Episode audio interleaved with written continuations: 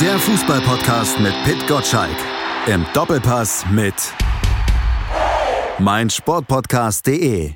Mit Kahn, Salihamidzic und Nagelsmann wollte der FC Bayern eigentlich in eine goldene Zukunft aufbrechen. Stichwort Bayern ahead. Aktuell heißt es aber Bayern behind hinter Borussia Dortmund und heute im Podcast sind sie auch erst nach den Dortmundern dran, denn die stehlen ihnen so ein bisschen die Show. Deshalb hat Pitt erstmal noch nicht viel zu sagen. Unser Gast Justin Kraft auch nicht, sondern Patrick Berger, der Dortmund-Reporter von Sport 1, Chefreporter von Sport 1. Hallo Patrick. Hallo, grüßt euch. Du hast eine Breaking News zu Marco Reus für uns.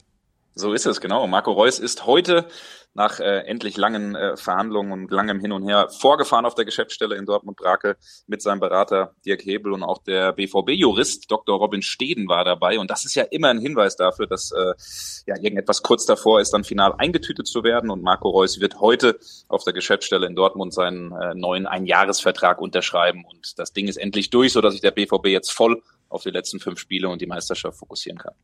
Pitt, dann ist ja die ganze Unruhe bei Dortmund jetzt raus. Jetzt geht's ja wirklich konzentriert auf den Titel zu.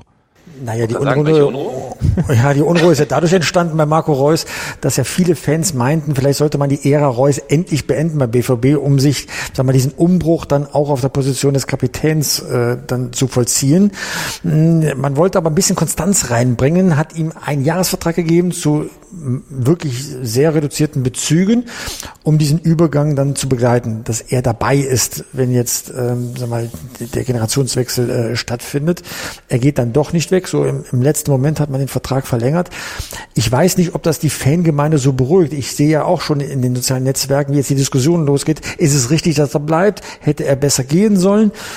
Deswegen würde mich ja eure Meinung da mal interessieren. Ja, also meine Meinung dazu ist klar, wenn ich, wenn, wenn du mir den Ball gerade dazu spielst. Also ich finde äh, es absolut in Ordnung, mit Marco Reus zu verlängern. Ich weiß, dass viele Fans das äh, tatsächlich auch anders sehen, dass das schon eine Person ist, die den Verein auch spaltet. Da sind äh, viele schon hin und her gerissen. Ähm, unterm Strich muss man sagen, der Einjahresvertrag ohne Option, so wie wir das mitbekommen haben, und äh, du hast von den äh, Gehaltseinbußen gesprochen, man ist jetzt von, von über 12 Millionen runtergegangen auf bis zu acht, die er auch nur im Erfolgsfall verdienen kann. Also natürlich wird er immer noch den Kühlschrank voll bekommen, aber das ist schon ein klarer Step auch nach unten unten. Ich bleibe weiterhin der Meinung, Marco Reus, ich habe ihn hart kritisiert, auch in den letzten Wochen, gerade in großen Spielen untergetaucht, eines Kapitäns nicht würdig gewesen, aber er ist trotzdem jemand, der Spiele auch noch entscheiden kann, dann auch von der Bank und das wird auch eine neue Rolle sein, die er sich dann ganz klar annehmen muss. Und äh, du hast eben das Kapitänsamt angesprochen ich kann mir nicht vorstellen, dass Marco Reus dann auch in der neuen Saison der BVB-Kapitän sein wird, dass äh, diese Last ihm vielleicht auch ein bisschen von den Schultern genommen wird und man da vielleicht auch einen äh, ja, sauberen Schnitt vollzieht. Aber grundsätzlich mit ihm zu verlängern, finde ich gut. Ich weiß nicht, wie ihr das seht. Malte, hast ja. du es gemerkt? Hast du gemerkt? Ich sage eure Meinung und mit Pluralis Majestatis fühlt sich nur Patrick Berger angesprochen. so, ja? So. Deswegen, deswegen versuche ich jetzt Menschen äh, zu verbinden und Brücken zu bauen. Justin, sag genau. du doch auch mal deine Meinung. Ja, erst, erst, erst der, erst der BVB-Experte, der, der ganz nah dran ist und, und dann kommt meine Meinung. Ähm, ich habe da schon bewusst äh, auch, auch eine Pause eingelegt. Ähm, nee, aber natürlich habe ich auch eine Meinung und ähm, die ist tatsächlich relativ ähnlich. Also man muss so, ein, so eine Verlängerung ja immer aus mehreren Perspektiven aussehen. Ähm, aus welcher Perspektive macht es jetzt Sinn? Und ähm, aus Marco Reus Perspektive ist die Sache, glaube ich, klar. Ähm, sportlich hat er abgebaut in den letzten Monaten und Jahren, schafft es auch ähm, sicherlich auch, auch aufgrund der Verletzungen, die er immer hatte, ähm, schafft es nicht mehr, sein Niveau zu erreichen, das er einst hatte. Ähm, aber wie Patrick sagt, in einzelnen Spielen kann er immer noch eine absolute Waffe sein, gerade wenn er auch vielleicht von der Bank kommt. Ähm, das schwimmt jetzt auch so ein bisschen rüber in die Perspektive des BVB. Ähm, und wenn sich beide da einig werden, ähm, dann glaube ich schon, dass es Sinn ergibt, dass man sagt, ähm, okay, die Rolle ist nicht mehr die, die du einst hattest, sprich Kapitän oder unangefochtener Kapitän, unangefochtener Stammspieler, sondern eben jemand, der von der Bank vielleicht das ein oder andere Spiel dann auch mal entscheiden kann. Und ähm, wenn man das in dieser Saison gesehen hat, dann muss man ja auch sagen, dass der BVB im Vergleich zu anderen Jahren es zumindest phasenweise geschafft hat, viele Spieler auch von der Bank zu entscheiden, ähm, gerade wenn alle fit waren.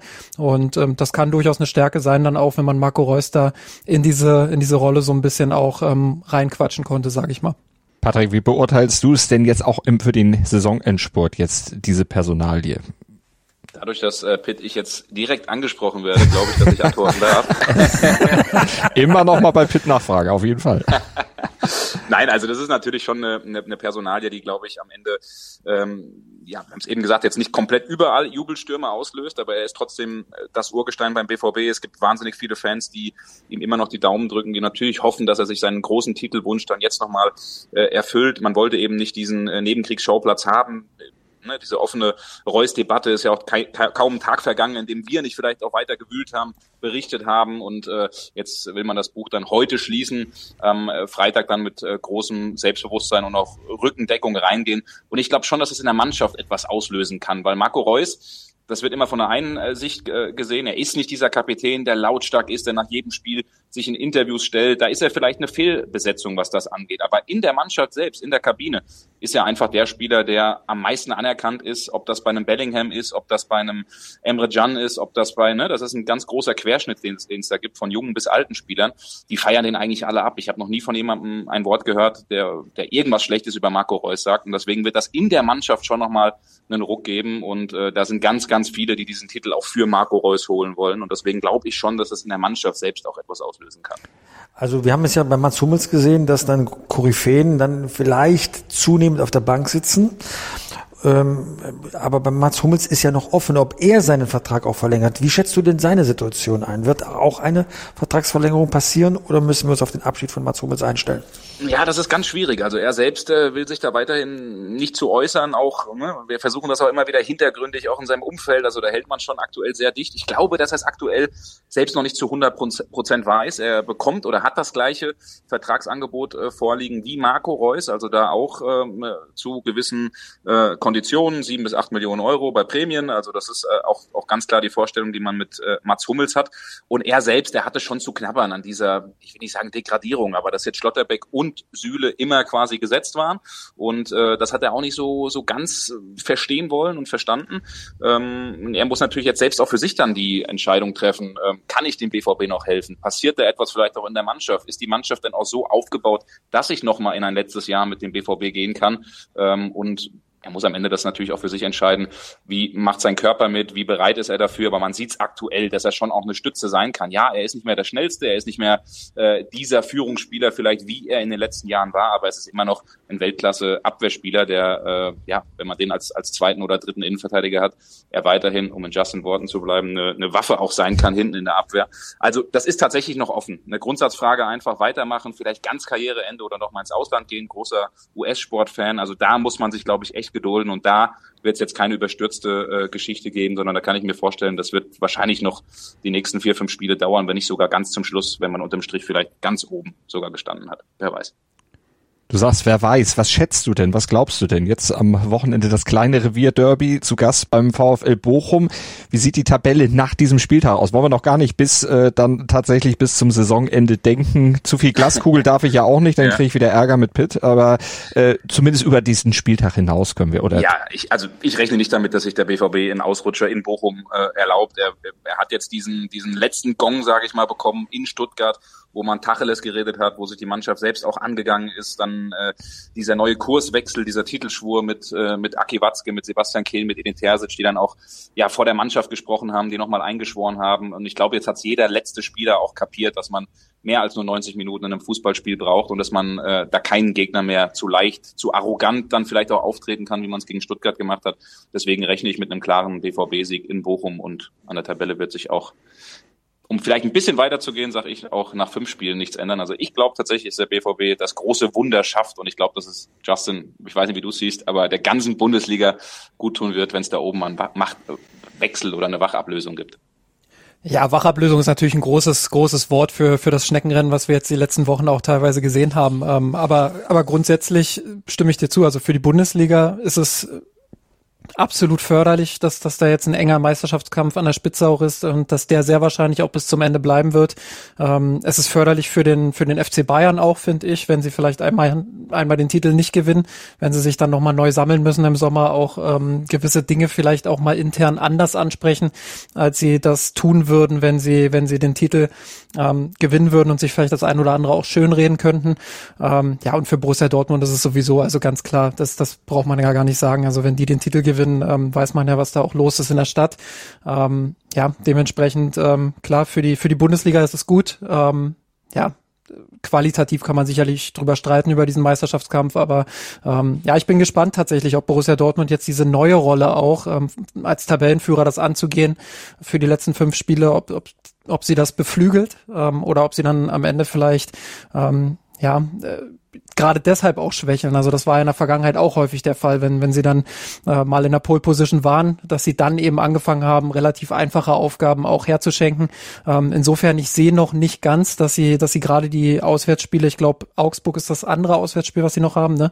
Ähm, genau, richtig. Also, dass sie das ähm, locker gewinnen, sehe ich jetzt noch nicht. Ähm, aber klar, äh, das ist eine Pflichtaufgabe und die müssen sie lösen. Malte, ja, ja. wir sind gerade Zeuge geworden eines Generationsunterschieds. Ja? Äh, wenn, wenn ich früher das Wort Schnecke gehört habe, dann habe ich eine hübsche Frau gedacht. Justin Ei. Kraft denkt an Bayern München und Borussia Dortmund. Das ist der Unterschied und wahrscheinlich auch in dieser heutigen Zeit äh, total angemessen. Ja, ähm, Es war tatsächlich ein Schneckenrennen zwischen diesen beiden. Ich glaube nur, beide können sich jetzt das Schneckentempo nicht mehr ähm, ähm, gefallen lassen, weil äh, jetzt musst du Vollgas geben an der Stelle. Ich rechne damit, dass wenn einer von beiden Meister werden will, er mindestens zwölf Punkte holen muss. Ich kann mir nicht vorstellen, dass Bayern München noch zwei Spiele verliert, maximal eins und dann musst du halt mithalten. Der Vorsprung von einem Punkt von Borussia Dortmund ist einfach zu gering, zumal die Bayern ja auch mh, hm, das bessere Torverhältnis haben. Ähm, aber endlich, endlich erleben wir wieder einen Titelkampf, der den Namen auch Kampf äh, verdient. Ich hoffe nicht, dass durch einen Ausrutscher das vorzeitig wieder beendet wird von irgendeinem von den beiden, weil ich gucke nach oben in der Tabelle, gucke nach unten in der Tabelle. Ist ja noch ein spannender Abstiegskampf. Fantastisch, finde ich, ja. Ich traue dem Braten noch nicht, dass Borussia Dortmund schon so stabil ist, dass sie das wirklich durchziehen, aber es klingt bei Patrick Berger, glaube ich, komplett anders. Ja, ich sehe es tatsächlich ein bisschen anders. Also, weil, weil man ne, ich, ich habe jetzt die letzten Tage auch viel mit, mit Spielern gesprochen, auch wenn man die Interviews nach den Spielen, also da, da ist jetzt so ein richtiger Ruck einfach durch diese Mannschaft gegangen und ich, ich drehe das vielleicht mal ein bisschen um. Natürlich hat Justin recht, das ist eine neue Rolle, die man nicht kennt, wie der BVB auch erstmal, weiß ich nicht, damit umgehen muss. Aber die Bayern wiederum, die sind es auch nicht wirklich gewohnt, mit solchen krassen Rückschlägen umzugehen. Und der BVB hat das ja immer wieder gehabt, ne? mit dem Rückschlag in Bremen, mit dem äh, äh, Zuhause gegen Bremen, wo man das Spiel verloren hat, äh, den, den Rückschlag gegen Stuttgart und, und, und. Und der BVB ist eben krisenerprobt und die Bayern eigentlich nicht. Deswegen haben die Bayern auch wiederum eine komplett neue Rolle.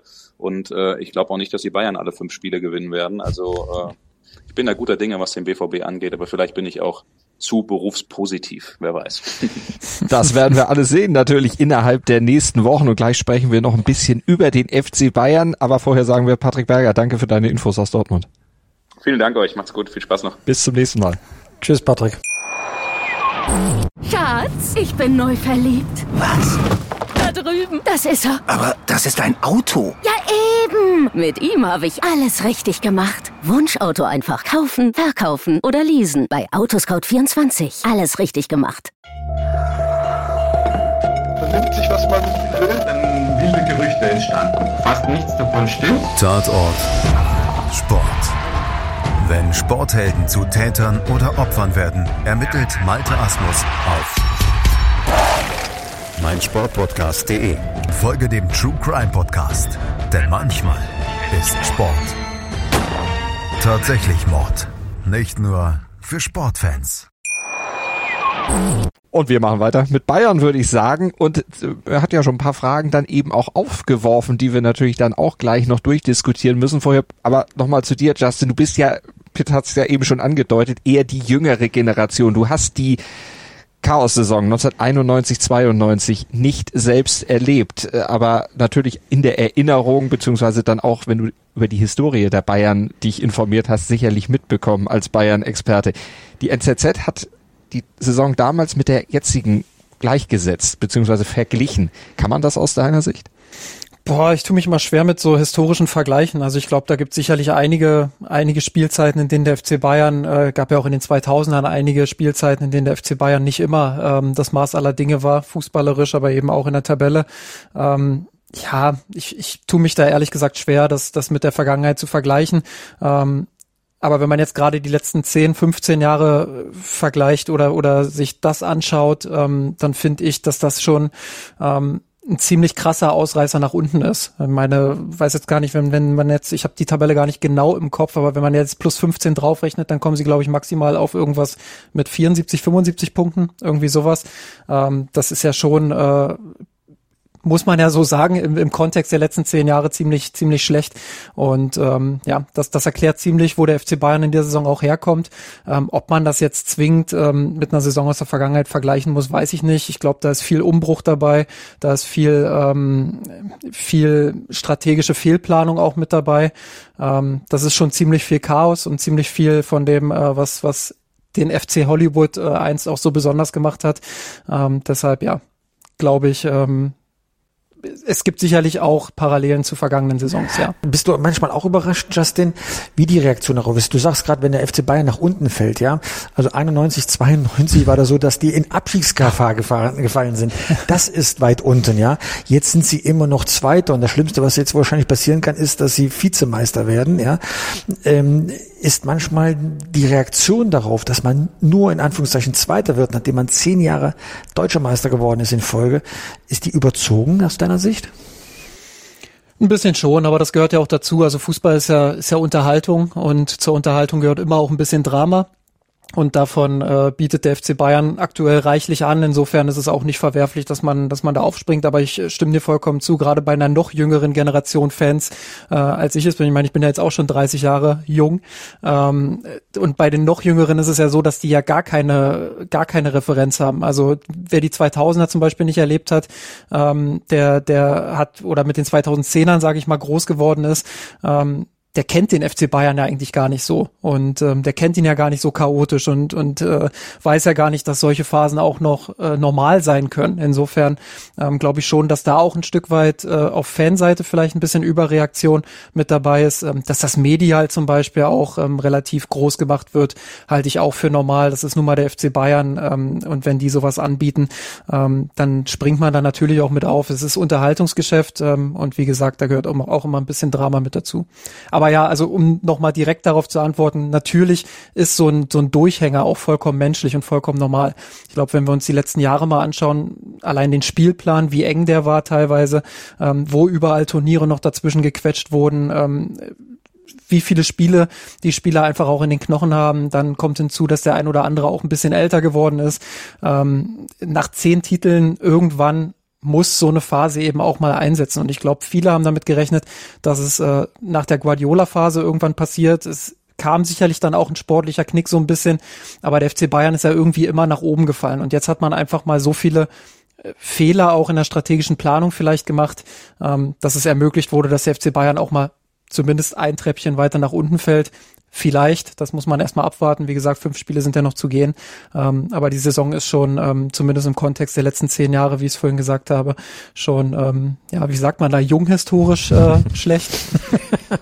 In der jüngeren Vergangenheit. Ja. Wenn du sagst organisatorische Fehler oder eben Fehler auch in der Organisation, dann äh, zählt das natürlich dann auch auf die Führung ab, äh, auf die durch einen Generationswechsel letztlich in die verantwortungsvolle Position gekommene Führung, also Kahn und Salihamidzic, weil Rummenigge und Höhnes sich eben zurückgezogen haben. Ist der Umkehrschluss so krass, dass man sagt, naja, die Alten sind weg, die Jungen können es nicht? Ja, das liegt natürlich nah, aber auch da kann man natürlich wieder dann äh, drüber diskutieren, was davon jetzt vielleicht auch ein bisschen überspitzt ist. Ähm, ich glaube, wo, wo sich viele auch zu Recht einig sind, ist, ähm, dass Fehler gemacht wurden. Ähm, bei Salihamidzic kann man das konkret an der Kaderplanung festmachen. Ähm, wurde ja im vergangenen Sommer auch von mir, das muss ich auch sagen, ähm, schon auch dafür abgefeiert, welche Namen da geholt wurden. Aber wenn man dann ein bisschen genauer drüber nachdenkt und klar, aus dem Stuhl heraus ist es dann mit dem, wie es jetzt gelaufen ist, natürlich auch einfach zu sagen.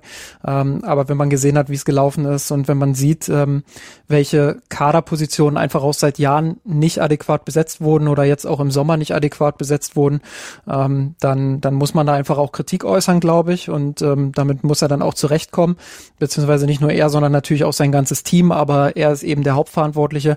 Und was Oliver Kahn angeht, ja, ähm, auch da schwer, schwer durchzublicken, was er, was er intern alles macht, was er, was er da, ähm, was er da vielleicht auch gut macht, aber was nach außen natürlich immer wieder klar wird, ist, dass die Kommunikation des gesamten FC Bayern einfach auch nicht gut ist. Ähm, meine, wenn man überlegt, wie viele Nebenkriegsschauplätze es in den letzten Wochen, Monaten, Jahren gab, ähm, das ist schon äh, ziemlich krass und beeindruckend. Also ähm, von Katar natürlich angefangen bis hin, also da jetzt mal die Jahreshauptversammlung damals exemplarisch nehmt, da war sicherlich nicht nur Kahn dran beteiligt, sondern auch Herbert Heiner und Salihamidzic.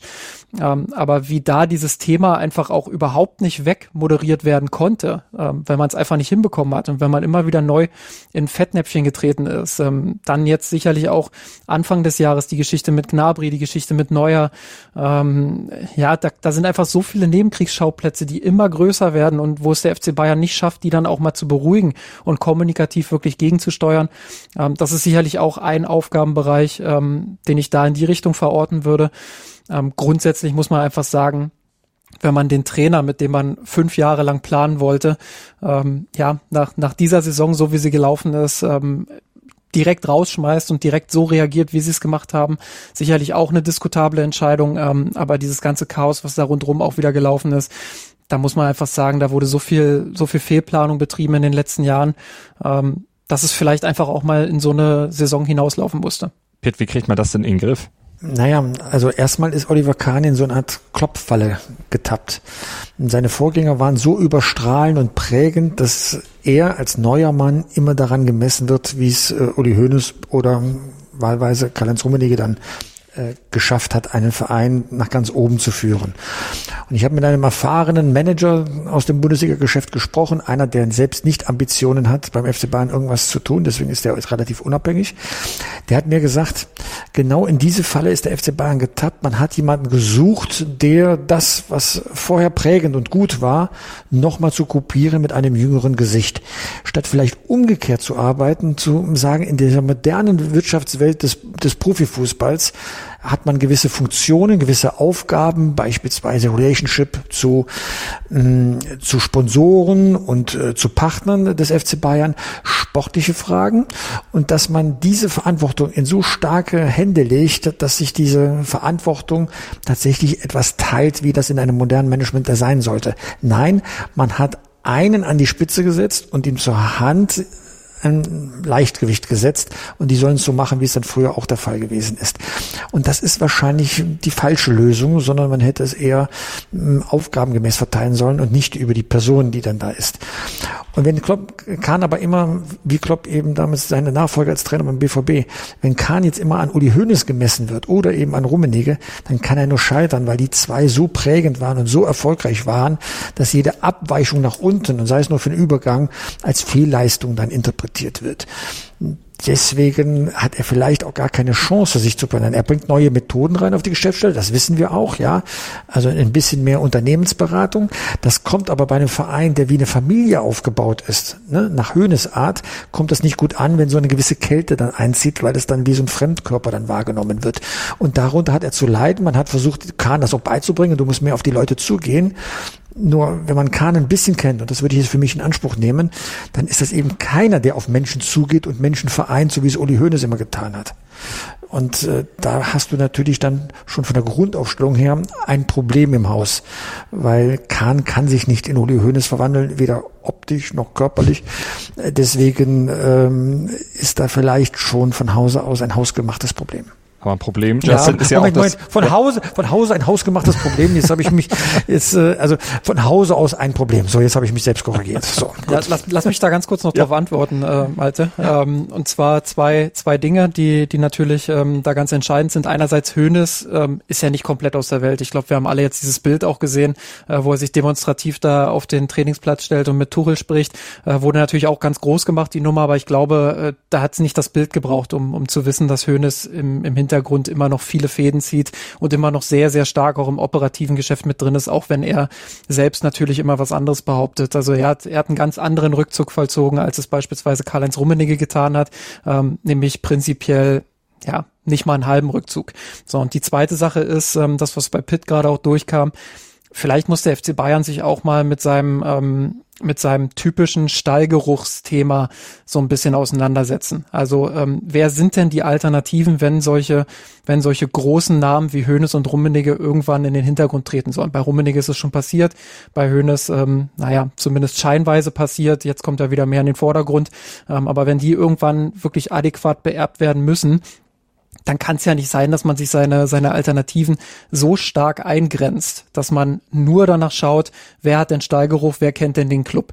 Natürlich ist es eine, eine, eine Sache, die sicherlich auch wichtig sein kann, äh, dass man den Club kennt, dass man weiß, wie, wie die Dinge dort funktionieren. Aber auf der anderen Seite ähm, muss man doch einfach auch offener sein für die Zukunft, gerade in, in dieser modernen Wirtschaftswelt auch ähm, offener dafür sein, ähm, neue Gesichter zu installieren und auch Leute von extern zu holen, um sich daran eben dann auch weiterzuentwickeln, neue Perspektiven aufgezeigt zu bekommen. Ähm, der FC Bayern spricht beispielsweise auch immer davon, dass man kreativ sein muss, um mit diesen ganzen Schwergewichten mitzuhalten, die ja, die ja quasi aus dem Topf des unbegrenzten Geldes schöpfen können. Ähm, Manchester City jetzt als letzter Champions League Gegner das beste Beispiel. Ähm, wenn man kreativ sein will, dann muss man dieses Steigerungsthema, finde ich zumindest auch hinterfragen. Nichtsdestotrotz, ähm, klar, das familiäre, was, was Pitt gerade angesprochen hat, ähm, da muss natürlich dann auch ein Kompromiss gefunden werden. Klar, das ist keine Frage. Ähm, der FC Bayern steht für solche oder, oder will zumindest für solche Werte stehen. Ob er das immer getan hat, steht auf einem anderen Blatt Papier. Ähm, aber er will zumindest für solche Werte stehen und ähm, muss dann natürlich sich auch Gedanken machen, wie man dann beide Welten miteinander vereinen kann. Aber ähm, sich die Alternativen dann gerade auf so wichtigen Positionen derart einzugrenzen, dass man sagt, das müssen Leute sein, ähm, die Steigeruch haben. Und das war ja oft genug in der Vergangenheit der Fall.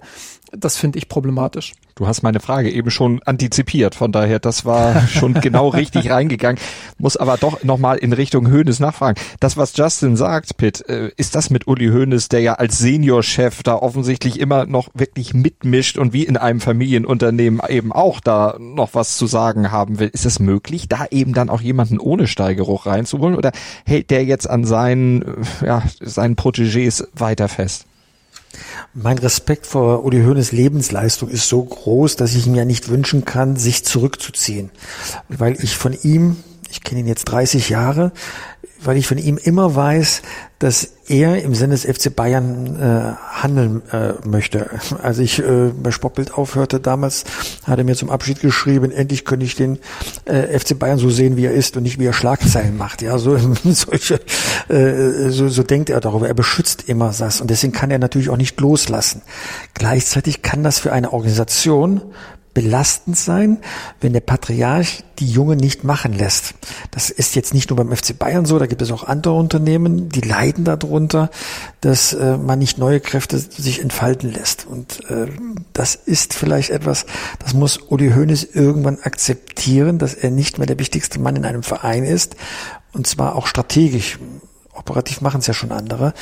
Ähm, er hat mit dem Auftritt beim Training gezeigt, dass er noch nahe dran ist, dass er sich das Recht nimmt, auch mit einem leitenden Angestellten persönlich zu sprechen. Im Aufsichtsrat, wo er der stellvertretende Aufsichtsratschef ist, hat sein Wort Gewicht und da geht halt zum Beispiel auch jemand wie Herbert Heiner unter. Der ist der Präsident und Aufsichtsratsvorsitzende. Ein ehemaliger CEO eines Weltkonzerns wie Adidas.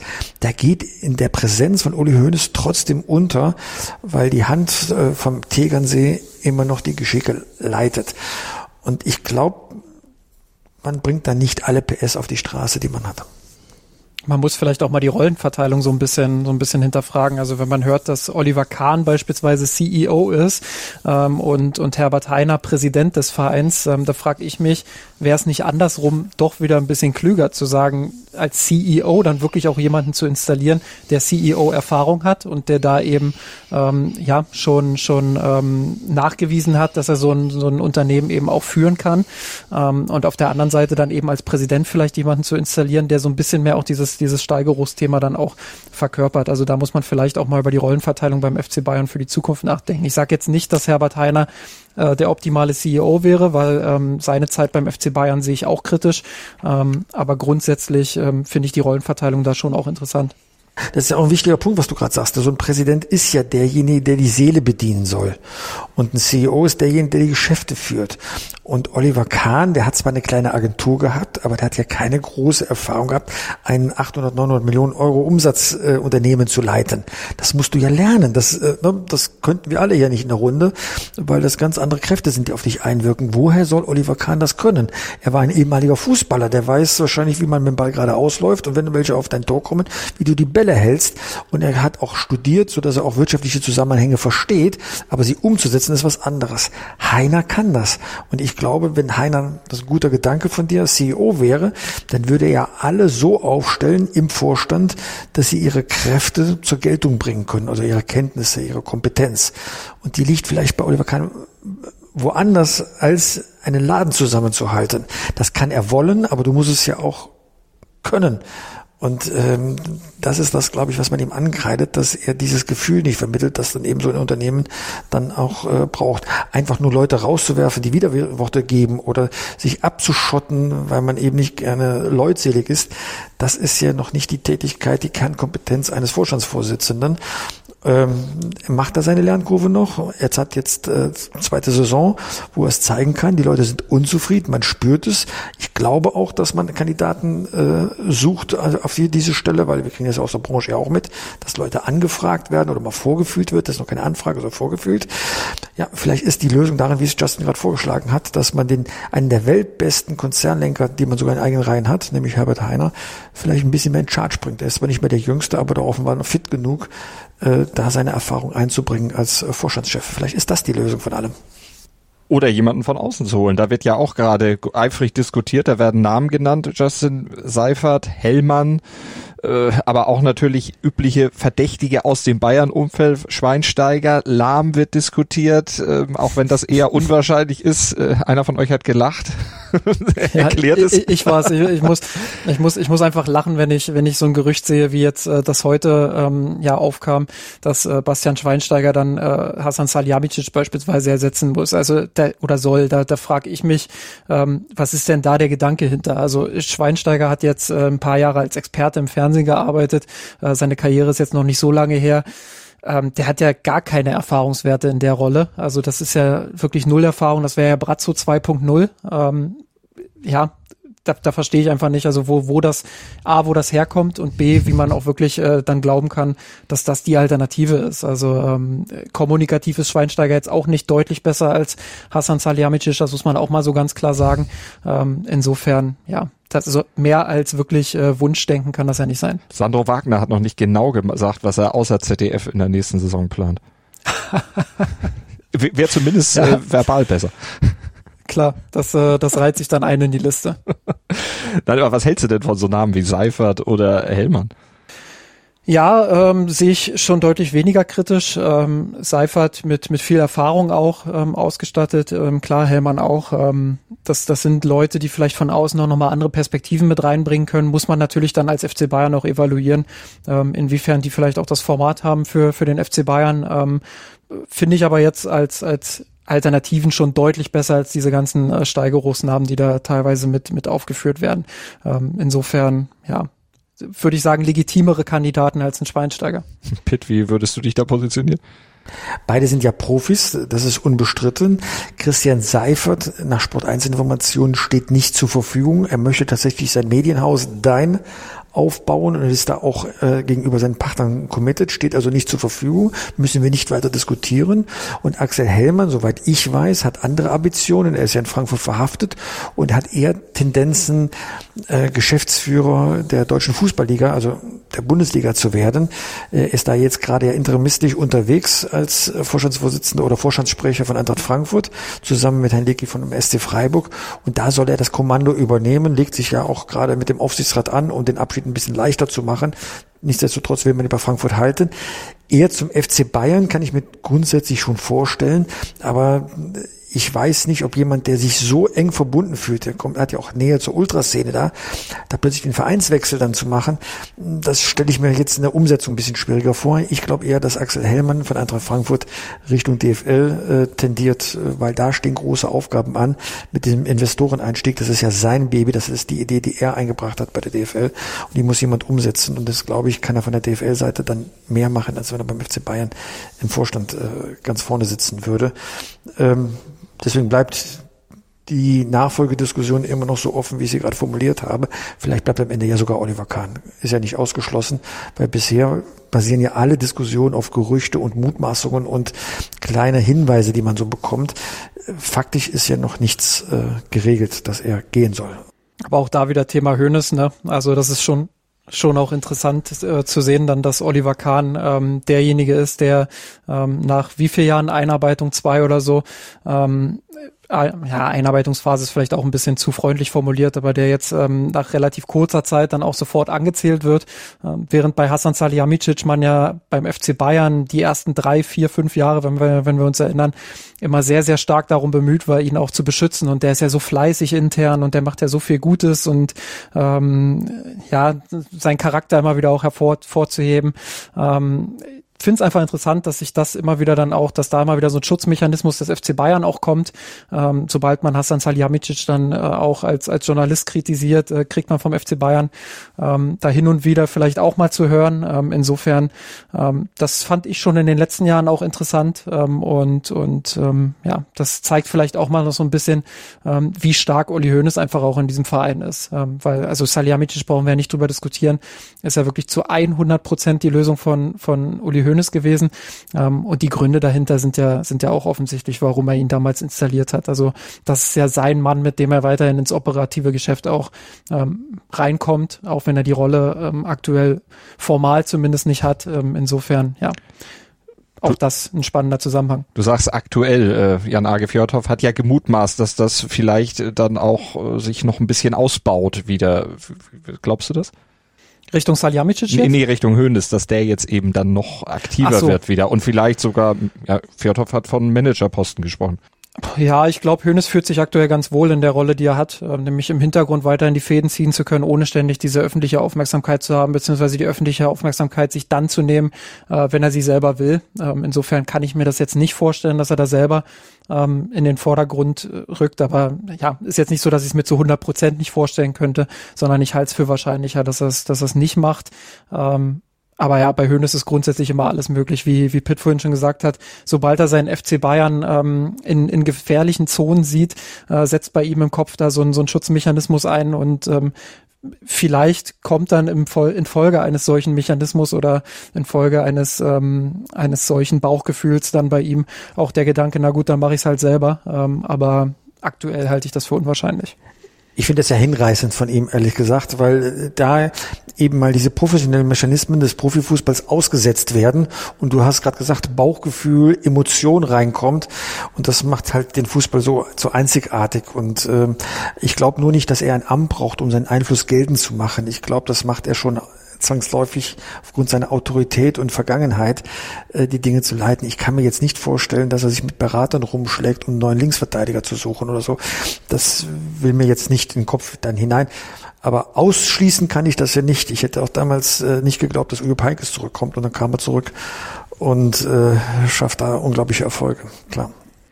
Nee, das glaube ich, das glaube ich tatsächlich auch nicht. Also, dass er jetzt irgendwie aktiv in die Kaderplanung eingreift oder, oder extrem aktiv eingreift. Ich glaube, hier und da wird er schon mal seine Meinung dann auch gegenüber Hasan Salihamidzic äußern.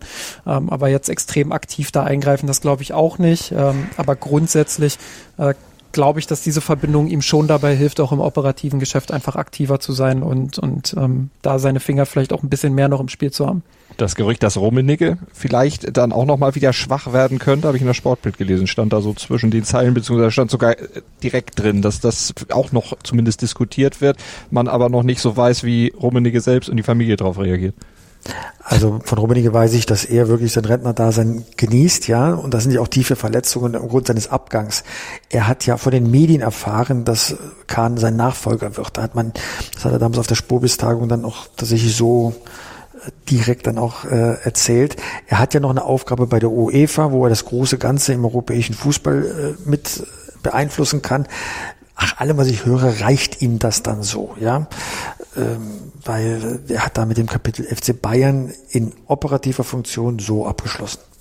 Und wenn wir dann nochmal auf den Saisonendspurt gucken. Justin hatte vorhin ja schon gesagt, ja, noch ganz ist der Meistertitel nicht abgehakt. Was äh, macht dich da aus Bayern Sicht hoffnungsvoll, dass es tatsächlich noch nicht abgehakt ist?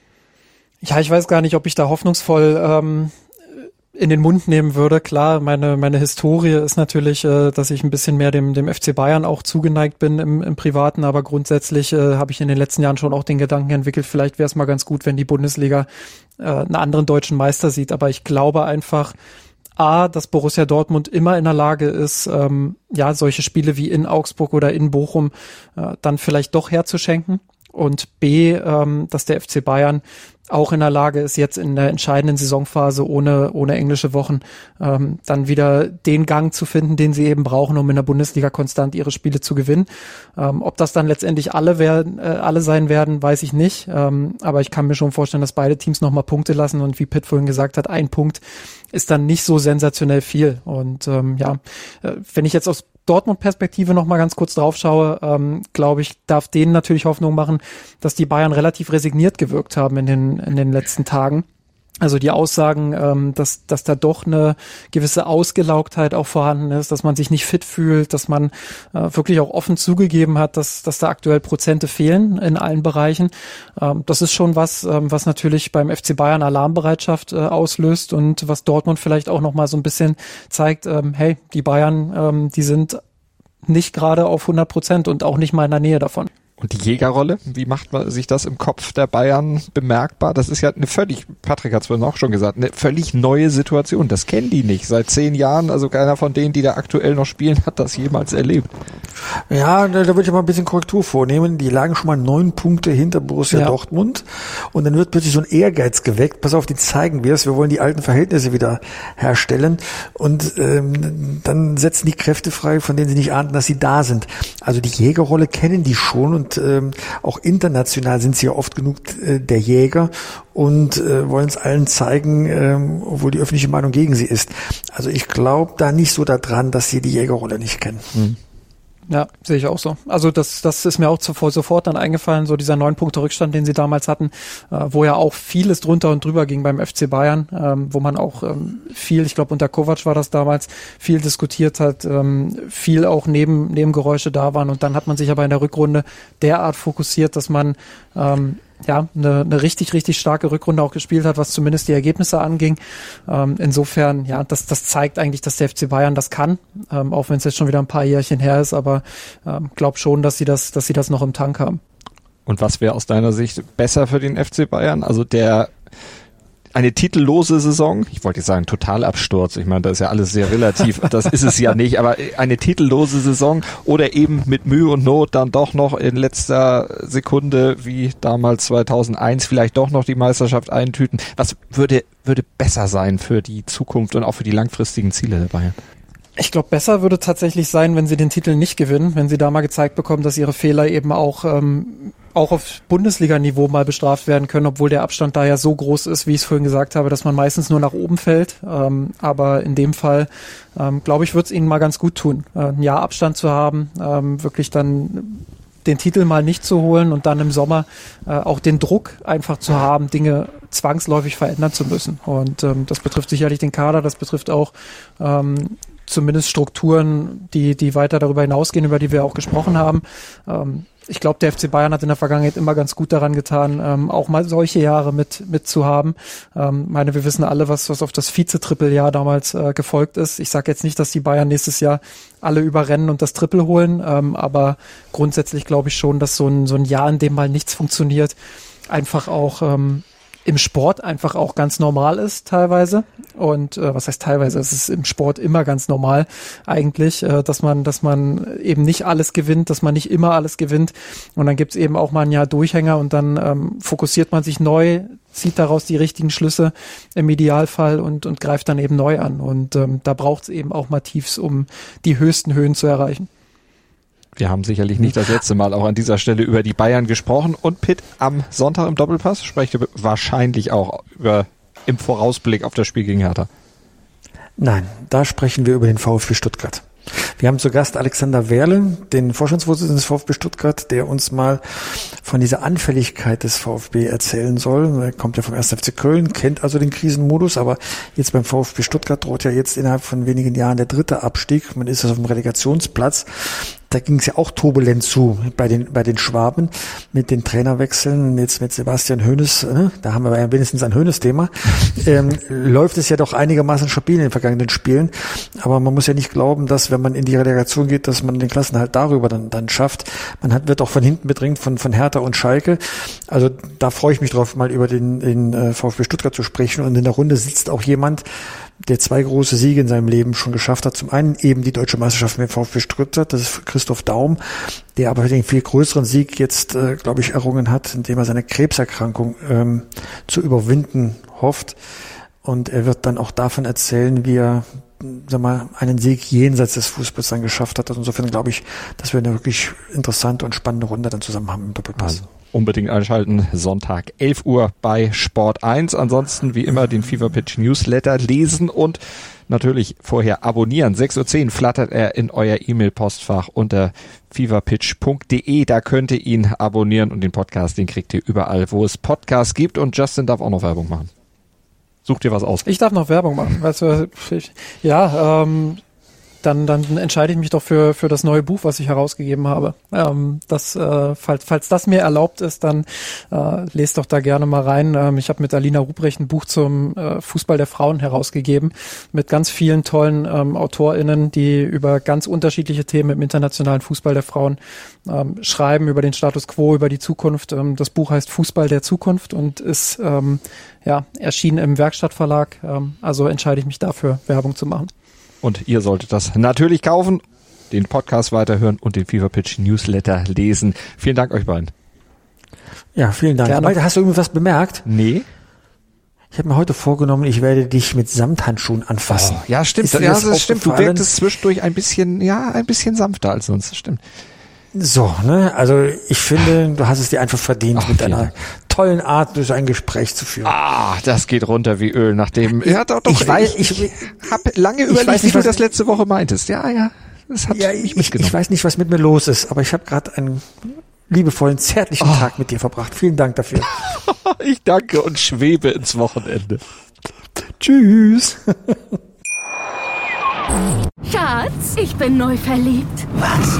Da drüben. Das ist er. Aber das ist ein Auto. Ja, eben. Mit ihm habe ich alles richtig gemacht. Wunschauto einfach kaufen, verkaufen oder leasen. Bei Autoscout24. Alles richtig gemacht. Wie baut man eine harmonische Beziehung zu seinem Hund auf? Puh, gar nicht so leicht. Und deshalb frage ich nach, wie es anderen Hundeeltern gelingt, beziehungsweise wie die daran arbeiten.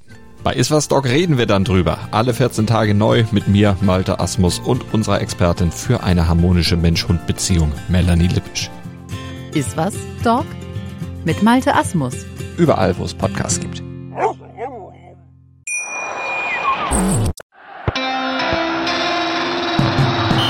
Fever Pitch, der Fußballpodcast mit Pit Gottschalk.